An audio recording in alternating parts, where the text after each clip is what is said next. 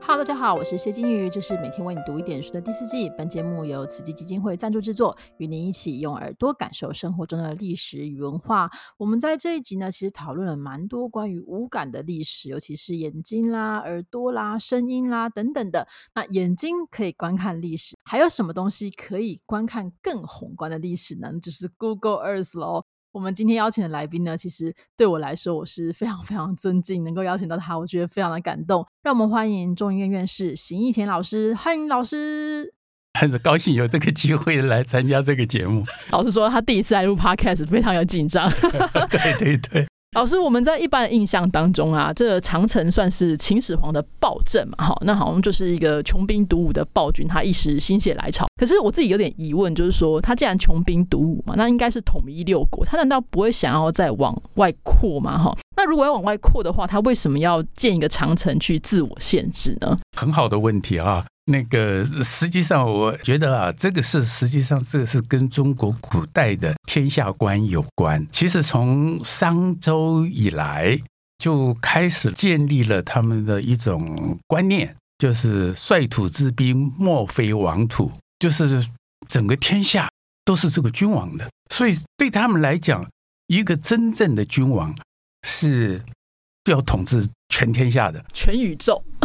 全你也世可以界，这么全世全天界，用今天的话讲就是全世界啊。所以呢，他们觉得王者无外，嗯，就是说一个真正的王者，他统治的是没有边界的，没有边界，没有更比外还更外的地方了，嗯就是整个都是在我的呃嗯控控制制之下下的。所以呢，就秦始皇来讲，他如果能够的话，他可以无限的对外扩张。那您刚才问的很好，他后后来为什么要修个长城对？呀、看起来像是自我限制啊、其实原因很简单，因为根据《史记》的记载，当时有一个传说，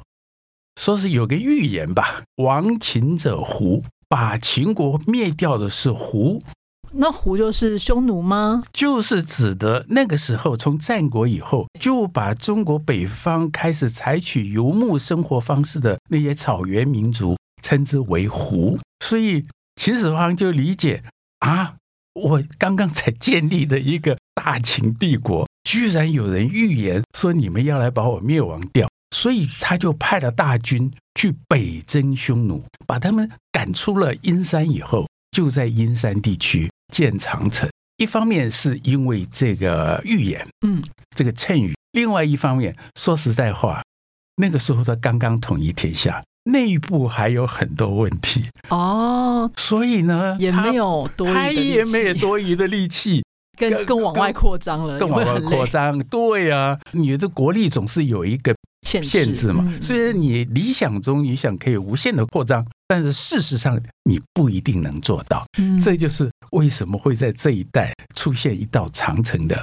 一个很重要的原因。理想是丰满的， 现实是骨感的， 他没有办法做到。对嗯对，那另一方面是谶语嘛，哈，那对所以老师认为说，这个新建长城的意义，它我们从现实上来说，就是它这个国力的限制，它只能做到这样。所以，呃，我们小时候都会听到一个故事吧，就孟姜女哭呃倒哭倒长长城，对对对， 城，是真的吗？老师，呃，这个当然是后来人故事啊，这个在秦的时候没有这样的，汉代的时候也没有这样的这个故事，这是后来出来的。它的意涵就是很清楚，因为你要修长城，要发动七十万人的老百姓大军，嗯，行修筑徒嗯啊去修这个长城，这是一个非常庞大的工程。那这个对老百姓来讲是非常痛苦的一件事情。是所以这个长城一修以后，多少人要妻离子散、是，抛家别子？那孟姜女就千里寻夫，对，然后哭倒长城，嗯，其实就是在这个背景下来反映百姓的一种心声，嗯百姓的一种痛苦的一个故事。所以某种程度上，虽然不是真实的，但是可能是一种历史记忆或是寄托。这个记忆反而有某种真实性，对是不对？即使故事本身不是真实的，对，但是它反映的那种那个时候人民的感受是很真实。那我们其实长城不是只有秦朝嘛，就是秦始皇没有修那么多，那其实后来还历代也都有修了长城。但是您在书当中其实有听到内长城跟外长城的差别哈，老师，外长城是什么？因为我们过去都以为长城就在阴山一线，对啊，阴山以南就是说河套地区啊，这是我们长久以来我们的教科书给我们的一个刻板印象。嗯嗯。怎么说呢？唐代诗人王昌龄的出塞诗但使龙城飞将在，不不教教胡胡马马度度阴阴山山。，这个给我们一个非常深刻的印象。我们从小在读唐诗啊对，，就是认为啊、这就是长阴山城胡 哎呀，阴山就在长城，长城就是阴山。但是呢，他们不了解，嗯在汉武帝的时候，曾经我刚才说，中国古代的天下观，只要我国力够的时候，我是不断的要向外扩扩张张的，嗯，那汉武帝就是要报他的汉代开国之主老祖宗的这个刘冤仇 恨，仇恨，因为那个时候被匈奴欺负了嘛，呃嗯被刘邦被匈奴围起起来了，嗯哎，对对对，所以呢，他觉得这个是汉代的奇耻大辱。所以到汉武帝他蓄积够了国力以国后力，他就开始把匈奴往北赶走嘛。好几次的这个魏军、霍去病，他们就是出塞远征，把匈奴赶出漠北以外。对，你要怎么样守住这个你新征服的土地？在那古代的话，就是再修一道长城。哦所以他就不断的从我的个人的看法是，从嗯汉武帝北征以后，一直到宣帝、昭帝，其实经过最少五十年的经营，就一道一道的长城往外扩张。然后这些新扩张出来的长城，为了要跟过去的长城加以区别，所以我们这个、呃有些学者就把这些新扩张出来的长城称之为外长城。哦，OK，这个外长城有两道，嗯还有两道，不是对只有一道有两道， ，OK，一道是所谓的南线，在今天的内蒙古这一带，嗯，还有一道北线，那就是从内蒙古一直延伸到今天的蒙古国的南戈壁省，哦，那很远呢，很长。这两道长城，我从谷歌地球上去看，大概总共合起来最少有一千两百公里。对，这两道长城都在荒漠戈壁之中，嗯，所以过去大家都没有注意到。嗯，这是我虽然研究秦汉史，如果我去读这个谭其骧的《中国历史地图集》，这是我们对学历史大家都最很基本的， 最基本的熟悉的一本地图集。嗯你去看那本地图集非常好玩，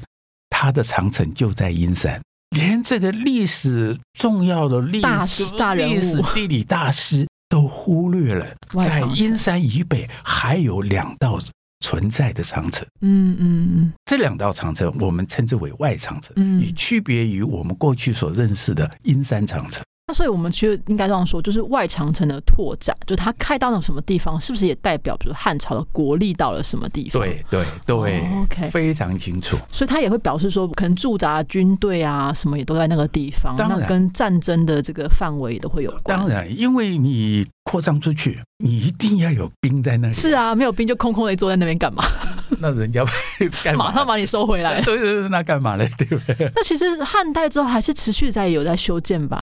可是汉朝以后，能够像汉武帝、汉宣帝、汉昭帝，能够有这个国力庞的大的国力的，后来的朝的南北朝，你也知道，嗯嗯这个五大概胡乱华，中国的北方基本上沦入了这个柔然啦五胡呃的这些胡人其他的胡人的首领。但是呢，在北朝，他们仍然能够修缮，基本上是以阴山长城为主修缮这些长城来对抗，就是更北方的嗯那些胡人。像突厥啦、哎柔对对然啦这对些对对东西，对对对对对嗯对对对。所以就对反正它变成了一个大家的守卫公式啦，就是我对的一个防御的机制，这样子对对嗯对，这个修长城从我说北朝一直到隋朝都不断在修，他们基本上就是维护嗯曾经存在的长城啊，不断修缮。因为你要知道，这个长城很多在北方的这个草原地带修的都是用土砖堆起来的，那风所一以吹就没啦。啊，所以很容易损坏，非常容易损坏。有一些部分是用石头建的，嗯，但是啊这个石头建的这个时间久了也会坍塌，对，所以他们就。后代要不断的维护，才能够有那个防御的功能。对，所以像我们现在看什么八达岭那种砖砌的，其实很后面了吧？那是明朝的。哦，OK，那是明朝。现在大家说，如果你不去深究的话，你到了北京，你去八达岭或者是慕田峪，你就以为你看到了长城，对，那根本不是，那个是明朝的长 城。所以完全不一样了，完全不一样因为当然完全明朝所防御的这个呃族游牧对者刚好也在那个地方，那个明朝的这个边防线嗯，跟汉朝的边防线是不不一一样。样的，嗯，所以我们在看长城的时候，其实它也是一个整个国力的展示，然后战争的一个状况。但老师这一次就应该说，新科技给你的史学带来一些新方法。老师最近出的书是这个跟 Google Earth 非常有关啊，你为什么会想到用这个新的工具来进行考？这个 idea 是怎么来的？ 这个 idea 完全是一个意外，是因为二零一八年我曾经到北京大学去访问，然后曾经接受他们的邀请，然后参加他们的一个内蒙古的一个古代遗址的考察团，那一次。才让我第一次看到了所谓的阴山，以及汉代遗留下来在阴山的障塞，就是边塞啊那个防守的据点啊。然后呢，他们送我一整套的内蒙古长城资源调查报告，哇， 如获至宝，这很大的一套。但是这一套书我拿回来一看以后，说实在，我感觉有点失望。一大套书里面，它虽然列出来了这些藏塞遗址，但是一个经纬度都没有。我回到台湾以后，我没有办法去 确认这些藏塞到底是在什么位置上，那就等于只有图啊，只有图。 那没有办法处理，我没有法，办法确认。那我过去二零一八年回来以后，二零一九年这个新冠疫情爆发，你要去实地调查已经不可能。那我在家怎么办？我看到读了这个资源调查报告，我就觉得心里很闷呢、就觉得说这么庞大的一个，他们花了十年出这套内蒙古的书，但是无用武之地啊，对我不能够去证实他讲的对不对。嗯，哎，我就无意中我就困在家里， 呃什么地方也不能去嘛，对不对？我又不能去做实地调查。老师以前应该都会去吧，你一年都我以前好去多过次。我二零零六年就到厄济纳奇去看这个巨源的这个边塞啊。嗯，我因为刚好二零零六年就已经使用过 Google Earth，然后也使用过 GPS 这些仪器对，所以就觉让得这我很棒。我觉得一个灵感就来了。我说我现在不能去，那我是不是可以在 Google Earth 上来找从呢？来找，对你说的很好。哇，真的，这就是瞎子摸象啊！在戈壁里面去找一个小小的风水遗址，哎，可是非常意外。二零一九年的三月，我到香港中文大学去访问，前面找了三个月，我二零一八年年底回到台湾，嗯二零一九年我就开始在电脑上找，嗯，找了三个月，一无所获啊、一哎无所获，真的啊、真的。好失望哦。真的，一无所获。为什么你要在戈壁里面？如果你使用过 Google Earth，你就知道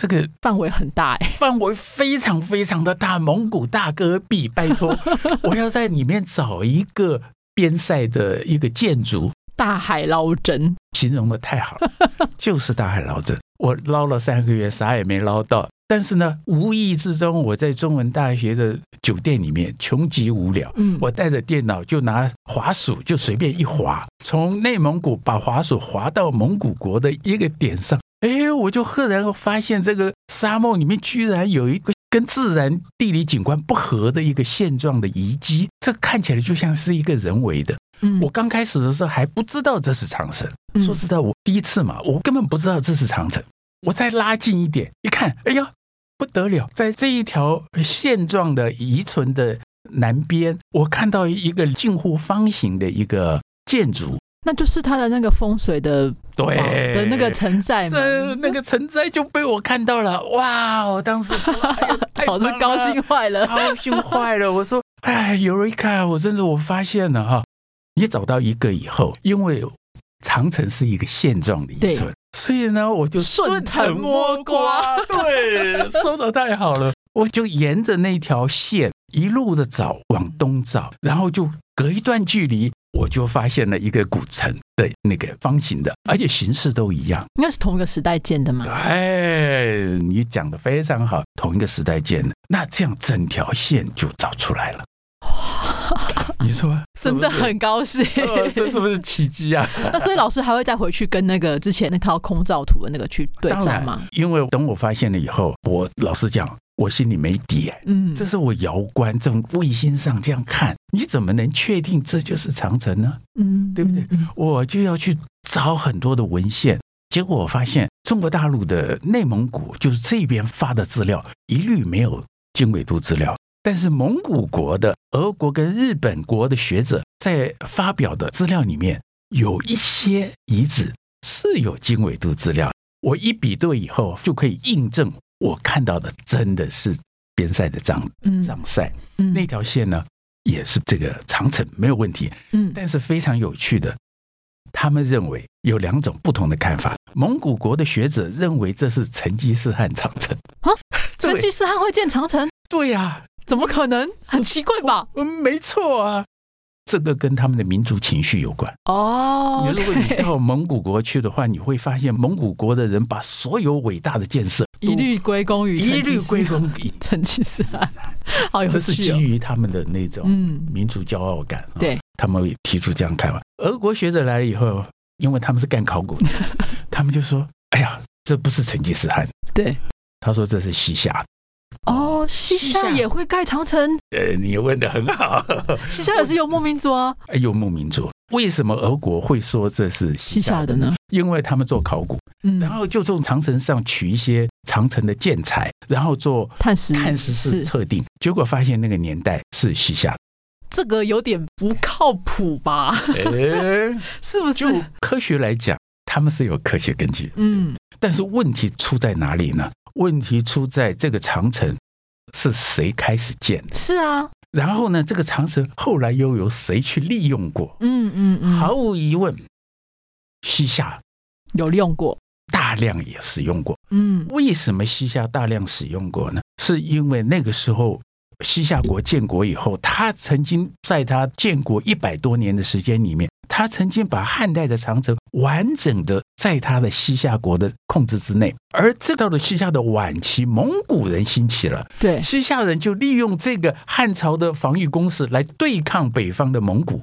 哦，对啊所以，他们要维护，要重新去修，重新去补那些损坏的长城。嗯，嗯所以你现在如果去拿表面就是拿西那个去就是它的建材的话，你一测定是西夏的。嗯，那如果你说这就是西夏建的，这是非常非常危险的事情。是是，然后呢，我们也看到的非常清楚，因为我我也去查了内蒙古的嘛，就是从汉武帝到宣帝、昭帝这五十年中间修的，所以你可以看到它的建筑的格局、使用的建材，呃基本上大同小异。嗯嗯嗯，那内蒙古我们就发现某一些遗址，它出土的东西是汉代，甚至于出土了汉代的五铢钱、汉代的那个奴机嗯、汉代的砖瓦，那都非常清楚的有汉代的特征，所以我们可以很清楚的可以知道，我们虽然没有完整的发掘，但是有若干的遗址现在已经找到汉代的文物，所以我们可以确定这些遗址是汉代修建的。这里我们就可以推其他的，对，大概也只有汉代有这个能力去修。因为我后来去特别为了这个，我特别去研究西夏的历史。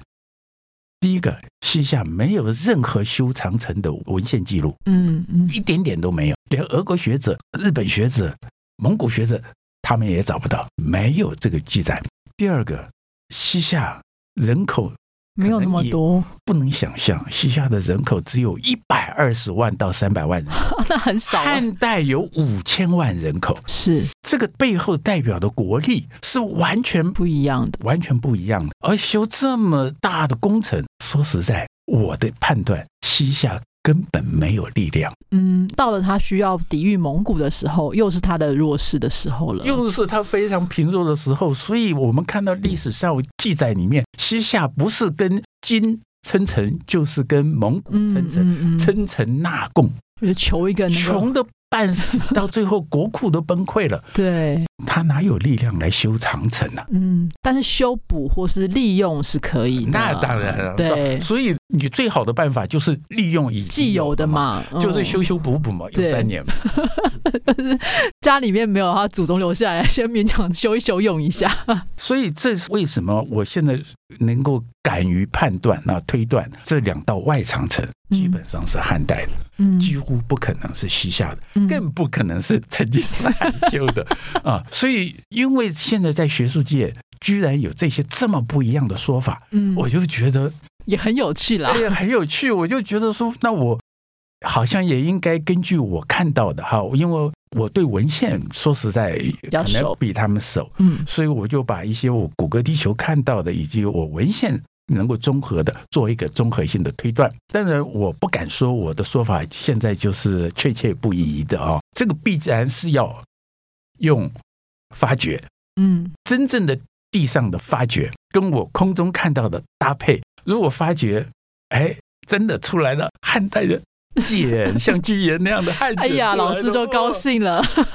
那我就赢了嘛，对不 对？是还是很好如。果出来的是什么西夏的或 哎者呀，什么老，师就摸摸鼻子。哎我就摸摸鼻子啊， 就是啊对呀、但是，因为我们用 Google Earth 的话，即使是像老师这样子，本身已经很有这个文献学的这些素养跟训练的学者，您觉得在使用 Google Earth 还需要注意哪些地方？它有什么样的局限？哦，局限蛮多的，嗯一个是 Google Earth 本身的局限啊。对。这个 Google Earth 是由很多很多的卫星照片拼缀起来的。从二零零六年我刚开始使用这个 Google Earth 的时候，那个时候的卫星照片，我们在谷歌地球上看到的，如果拉拉得很近的时候，你发现很多地方是模糊、看不清楚的。嗯很多遗迹你根本是看不到的。但是到了今天，很多的地方变得非常非常的清晰，一条马路、一部车子、一棵树，甚至于我还看到蒙古国跟内蒙古边境上的铁丝网，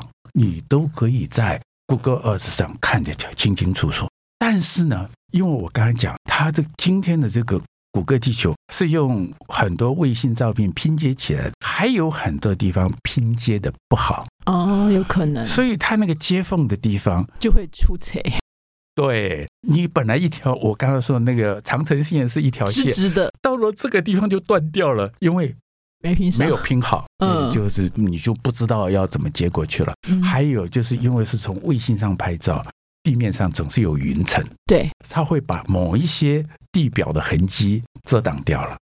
所以这个谷歌地球虽然可以让你遨游天际，但是实际上它本身是有限制，嗯嗯嗯，它的品质到现在不能说是百分之百够啊符合我们的嗯需求，需求。但当然是说这是一个辅助的证实，我们可以用这个东西当做我们的一个说顺藤摸瓜嘛，找寻这对些对资料。但回去还是要去讨论的是我们基本的这些工作到底有没有做完成。那重点就是考古的资料有没有办法证实。对对对对对对老，师的这本书叫《Google 地球与秦汉长城》，对不对？老师这本书其实蛮丰富的，有很多考古的东西，也有考证的是东西，也有有这个图片的东西，还有一些是文献的这个对照，所以我觉得读起来的时候会让你觉得对长城有另外一种感受。